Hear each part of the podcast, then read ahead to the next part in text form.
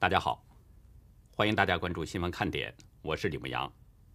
今天是美东时间六月十七号星期五，亚太时间是六月十八号星期六。美国司法部十六号发布新闻稿，表示前阿肯色大学华裔教授洪思忠向联邦调查局隐瞒了自己在中国拥有发明专利，对他判监十二个月零一天。中共第三艘航母福建舰十七号下水，这是中共第二艘国产航母。与前两艘不同的是，福建舰采用了平直通长飞行甲板，并且配置了电磁弹射器和阻拦装置，满载的排水量是八万多吨。英国内政部十七号宣布，内政大臣帕特尔已经签署命令。同意将维基姐妹创始人阿桑奇引渡到美国。如果阿桑奇在美国被定罪，他将面临着长达一百七十五年的监禁。但是阿桑奇本人否认有任何不当行为。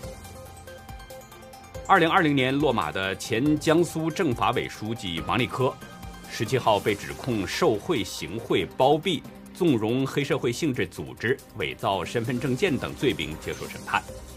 当局指控他受贿的金额。高达四亿四千多万元。咱们下面进入今天的话题。官媒啊已经出来辟谣了，声称呢唐山被打的女孩没有死。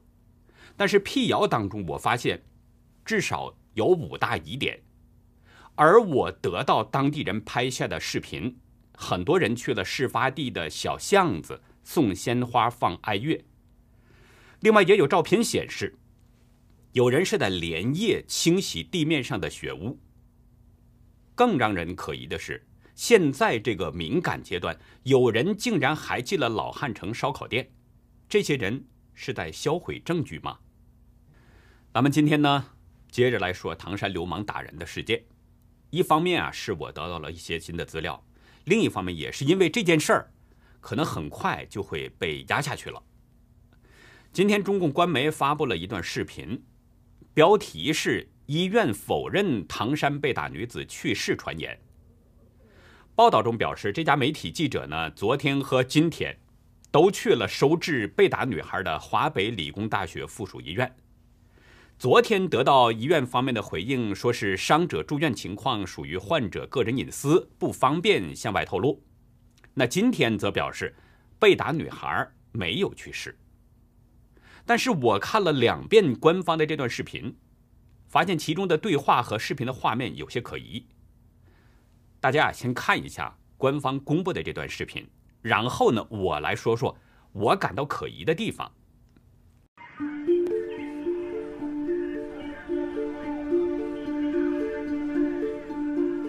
请问了一下，就是前几天打那个烧烤店打伤的几个女孩，不清楚，不清楚。我看有新闻说已经去世了，不知真假。那不，那应应该是肯定是没有，这个应该是。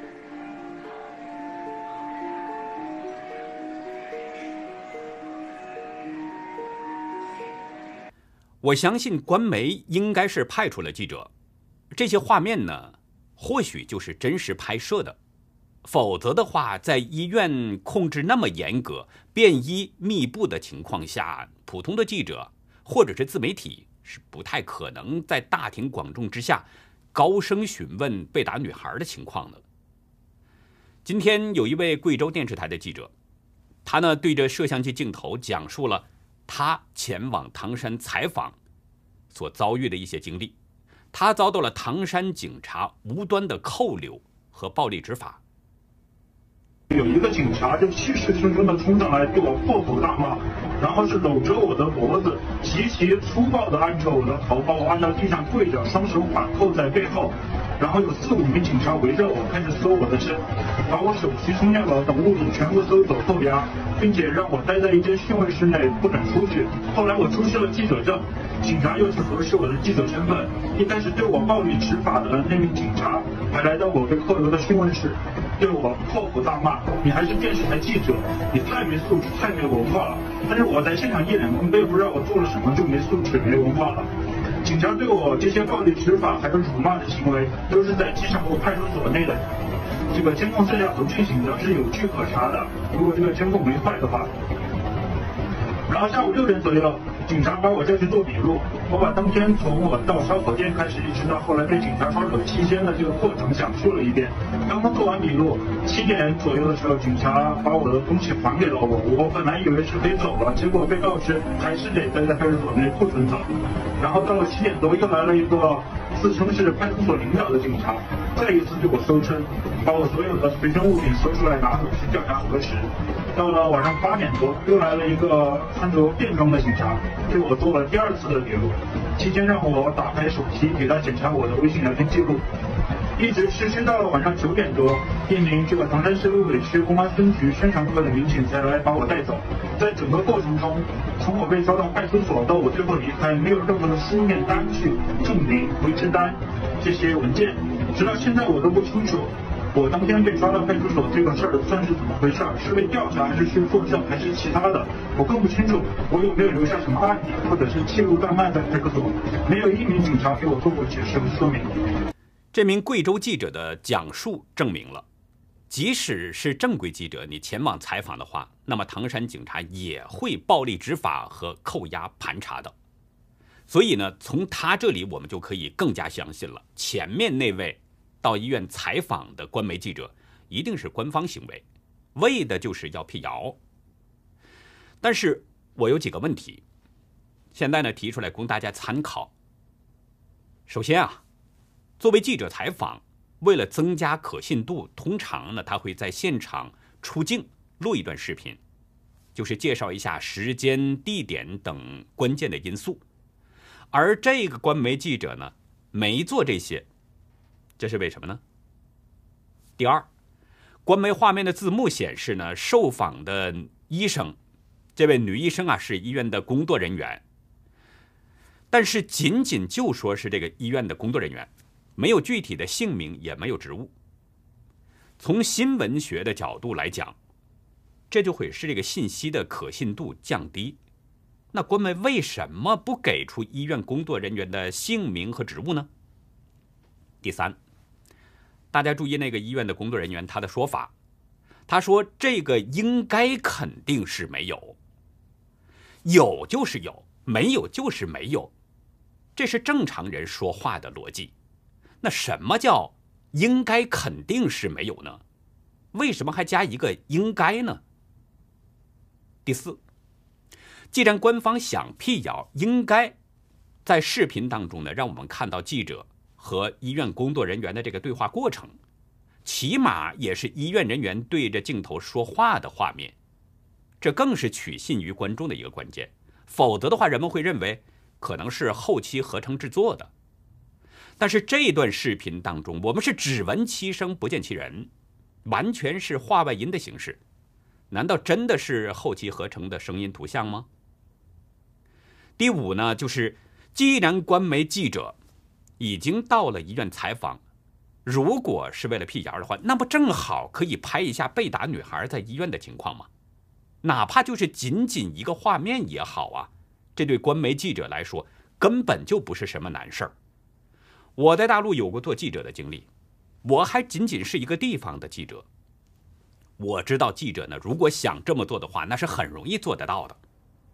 但是我们没有看到这样的画面。既然已经到了医院，为什么就不拍摄一个画面呢？这些仅仅就是我注意到的几个疑点。就是这些疑点，我们综合来分析，也不能不让我更感到怀疑：那些被打的女孩究竟怎么样了呢？有网友发给我一段视频，前面的部分呢，就是昨天已经向大家展示过的，就是在巷子里面被打女孩的那个惨叫声。但是从第二十秒开始，后面的部分应该会让大家明白一些什么。为了保持这个视频的完整性呢，我把整段视频都展示给大家。但是后面啊，有唐山人、当地人对话交谈，我们呢要对声音做一些处理，以保证他们的安全。我们不是怕贼偷，而是怕贼惦着。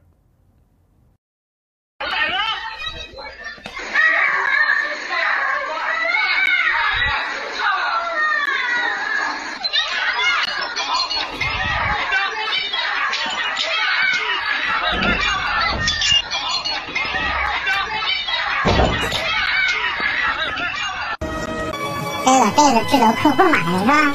这都是我朋友，我昨天送了一束，然后我后面跟了一个放爱月的发酵的，当着我那花旁边，然后我有朋友认识我，啊然后他说你也帮我多送几束，都是我同学，好多都是唐山人，啊这里边三束都是唐山人送的。啊我小时候就经常坐小学毕业的，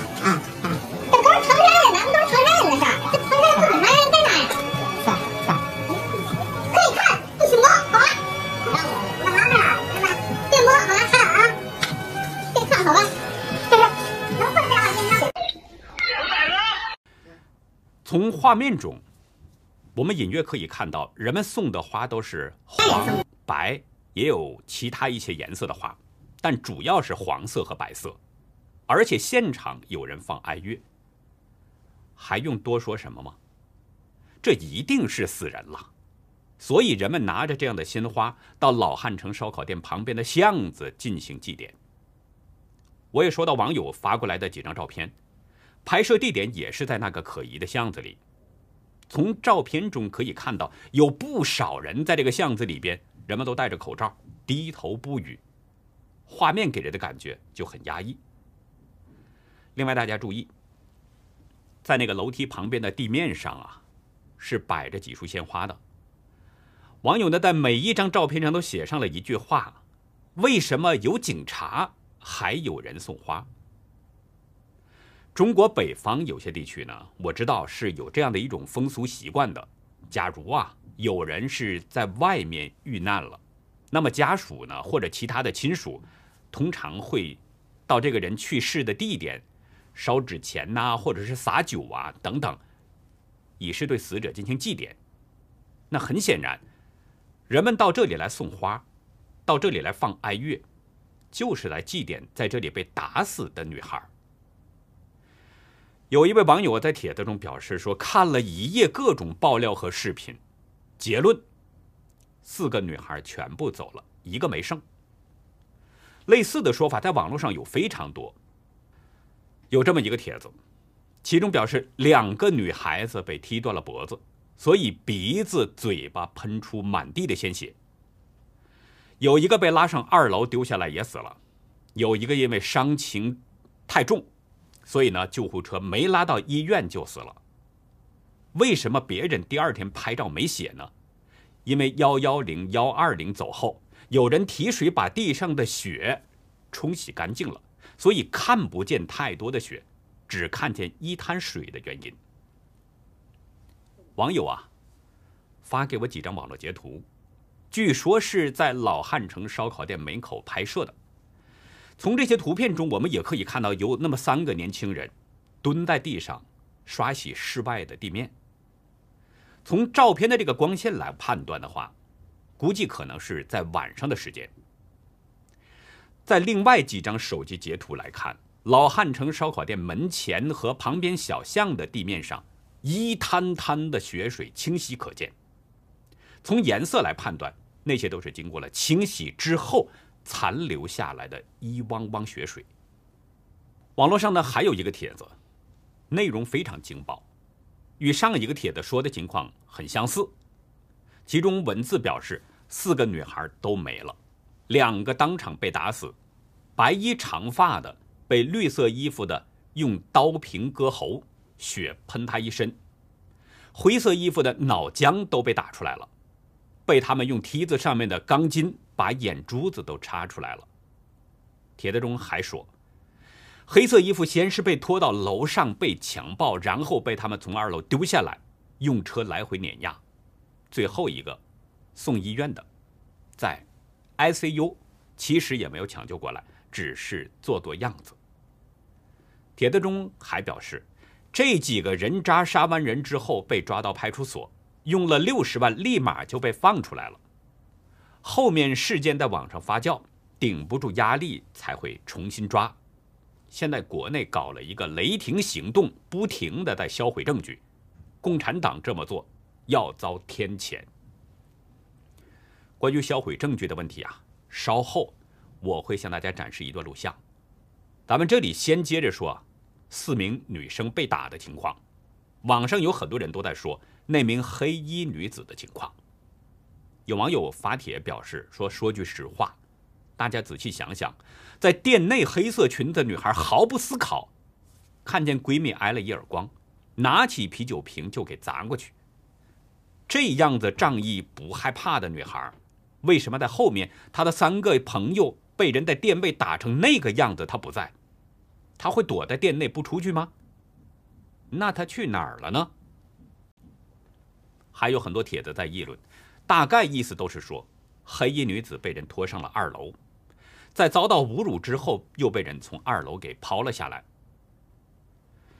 如果这件事情是属实的话，侮辱女孩、从楼上抛下女孩的这个人是谁呢？前天南方周末采访到了曾经被陈继志、刘涛等人非法囚禁，甚至差点被活埋的那个商慧凯。商慧凯在仔细看过这段录像之后呢？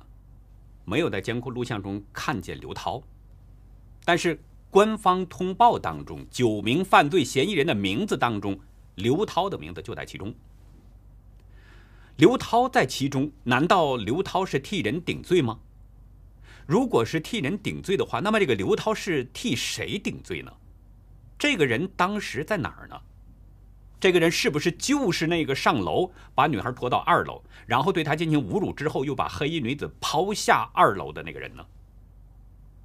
如果当时确实发生了这样的事，那么老汉城烧烤店的二楼内一定还有犯罪现场和犯罪证据。我们现在在回应前面那个帖子说的销毁证据的说法。大陆财经记者十四号晚上去了打人事发地老汉城烧烤店。进行实地探访，并且呢，就在老汉城烧烤店的门前做了一个现场解说。他们当时发现老汉城烧烤店内的灯是亮着的，而且有人员在进出。在看到里面的人出来之后，财经记者呢，迎着上前是准备要采访，但是那些人避开了。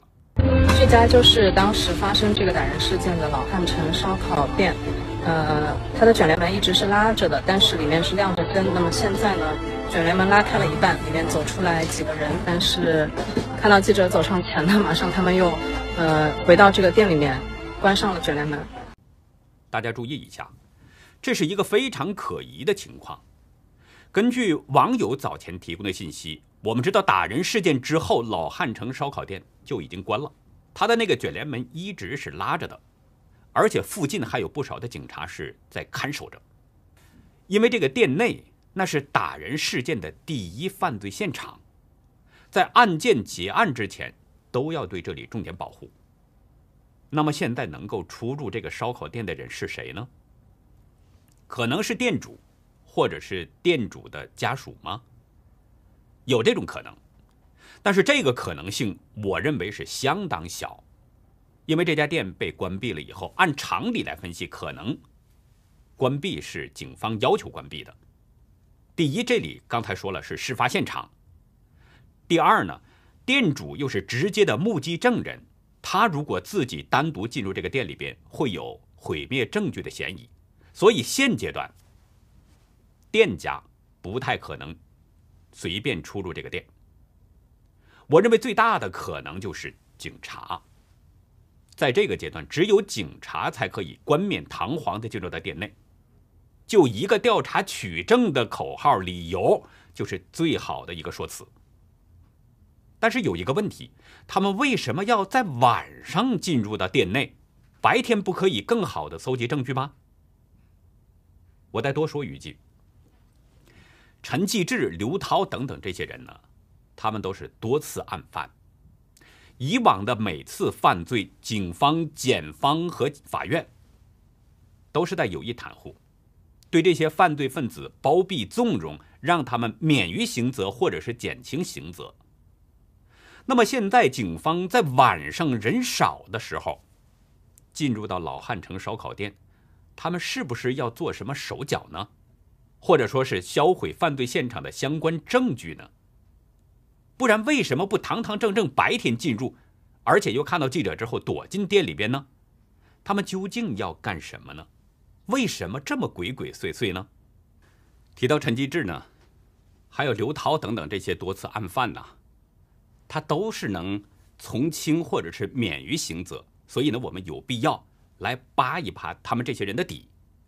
在这九个涉嫌犯案的人员当中，分别是夹克男陈继志、白衣男刘涛、红衣男陈小亮、黑衣 boy 马云奇、黑衣男沈小俊、小红帽李红瑞、白衣黑短裤男李鑫、绿衣女和白衬衣女，这么九个人。我们重点就说说这个首要的犯罪嫌疑人陈继志。有网友表示啊。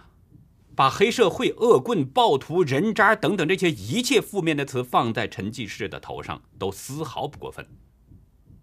不过，如果不是这次网络舆情发酵的话，除了唐山人以外，几乎很少会有人知道有这么一个陈继志，更不会了解到他的法外生活。据知情人表示，关于陈继志的消息呢，最早其实可以追溯到二零一四年。当时那个阶段，大家知道，澳门赌场的生意呢正红火呀。到澳门赌场去赌博，几乎就成了许多社会人有身份的一个标志。所以当时有不少社会人就充当一个掮客的身份，带着身边的一些有钱人去澳门赌场。这种角色当时有一个专属名字，叫“叠马仔”。当时做叠马仔最出名的呢，就是一个叫纪晓波的人。那些年，这个人赚的那是盆满钵满。那个时候，陈继志啊，他只有三十四岁。他听说这个做叠马仔赚钱，就带着河北省唐山市唐海县的两个人，去了澳门赌场。唐海县在那儿呢，有一个冀东油田，所以呢，那儿有钱人应该是不少。那两个人从澳门回来之后啊，就跟人说，被坑了八十多万。因为赌博本身它就不是什么光彩的事儿嘛，所以这两个人回来之后也只能是忍气吞声，就不了了之了。这两个人不了了之了，大家再看陈继志，这次澳门之行之后，他的确是赚到了一些钱，还买了一辆车。不过呢，也是从那时候开始，陈继志对赌博上瘾了。二零一五年，陈继志是输光了身上的现金，于是将自己的那辆丰田车啊，就抵押给了刚才提到的那个商会凯，用车抵押过来十万块钱。但是十万块钱也禁不住陈继志的输，很快就输光了这十万，手上没钱。抵押给商会凯的那个车自然就赎不回来。可是陈继志他不这么想，他既不想还钱，还想把这个车给拿回来。于是就在一天夜里边，他让刘涛、高杰、王磊和侯成亮把商会凯给抓走了，对他是一顿暴打。打完之后，这些人还不嫌解气，又把商会凯给带到了一个陈继志家的院子，接着对他殴打。这次，刘涛是使用铁车锁呀，狠狠地砸在了商会凯的头上，当即是鲜血直流。事后诊断呢，商会凯是额骨凹陷、粉碎性骨折，但是却只被认定为是轻伤。随后，陈继志又让他的几个手下把商会凯给塞进了车的后备箱，转悠了十几个小时，准备找一个僻静的地方就把这个商会凯给埋了。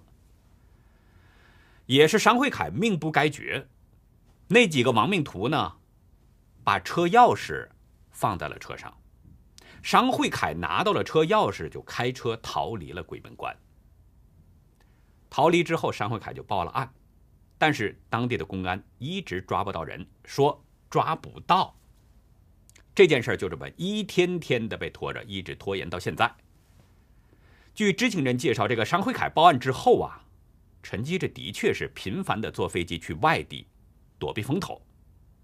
后来，陈基志呢认识了一个叫刘博的人，又通过这个刘博认识了一个干旅行社的人，叫陈一飞。刘博常年是在陈一飞那儿呢买机票，信用良好，都是分期付款。陈基志看到刘博这样的做法，他也从陈一飞那儿买机票。刚开始呢，他还给一点钱，到后来。一分钱都不给了，二零一五年到二零一六年不到两年的时间，陈继志就欠了四万三千六百四十元的机票钱，连机票钱他都花不起。这个陈继志呢，却在二零一六年的六月二十八号注册成立了一家运洪水产公司，他是唯一的股东，也是法人。接着，在七月二十九号，又在一家叫异域风情文化传媒公司里边担任监事，还持股百分之三十。陈继志这个时候啊，他自以为风头已经过了，想过几天安稳日子，好好的经营这个事业。但是，二零一七年又出事儿了，他把自己的车借给了没有驾照的刘涛，刘涛开着车导致八车连环撞这么一个大型交通事故。刘涛肇事之后，偷着跑了，交通肇事逃逸。受害人就联合将刘涛和陈继志给告上了法庭。陈继志呢是被法庭判决要向受害人进行赔偿，但是他赖账，始终不赔偿。于是受害车主啊就不得不申请法院强制执行。在二零一八年八月十五号，法院连续两次给陈继志送上限制消费令。刘涛肇事逃逸之后，没想到他却被这个商惠凯的朋友给抓到了。为了让刘涛减轻一些判决呢，也是让他自己免于处罚吧。这个陈继志二零一九年就找到了商惠凯，假意的说啊，答应赔偿五十万元的医药费给商会凯。喝了几杯酒的这行商会凯。在陈继志连哄带骗之下，没拿到赔偿款，却签下了谅解书。拿到谅解书的陈继志就立刻又一次消失了，五十万元的赔偿款到现在是分文没给，而刘涛是被判入狱两年零一个月。后来在处理完了刘涛的事儿之后呢，陈继志又被告上了法庭。这次告他的人是四年前被拖欠了三万多元机票钱的陈一飞。但是陈继志还是一以贯之，赖。陈继志每次都能赖得过去，其实应该说啊，这是有赖于当地的警方、检察院和法院，甚至包括当地的政府对他的包庇和纵容。警匪一家，政匪勾连，是这些部门对这样的人渣的庇护。才一次次让他拖延赖账，但是这一次陈继志还能赖得过去吗？他是不是作到头了呢？葡萄美酒、蔗糖块、笋宴、少林八宝酥、剪刀面、血条面、锁骨清茶，还有翠峰托托等等等等，这些民间美食美饮，都跟一个人是脱不了干系。这个人就是唐太宗。饮食文化是中国传统文化当中啊独具特色的一个组成部分，它承载着帝王将相、才子佳人的不朽传说。欢迎大家到优乐客会员区了解更多。我们的会员网站网址是 http: 冒号双斜线牧羊兽点 com，还有一个是 http: 冒号双斜线 youlucky 点 biz。那好，以上就是今天节目的内容了，感谢您的收看。再会。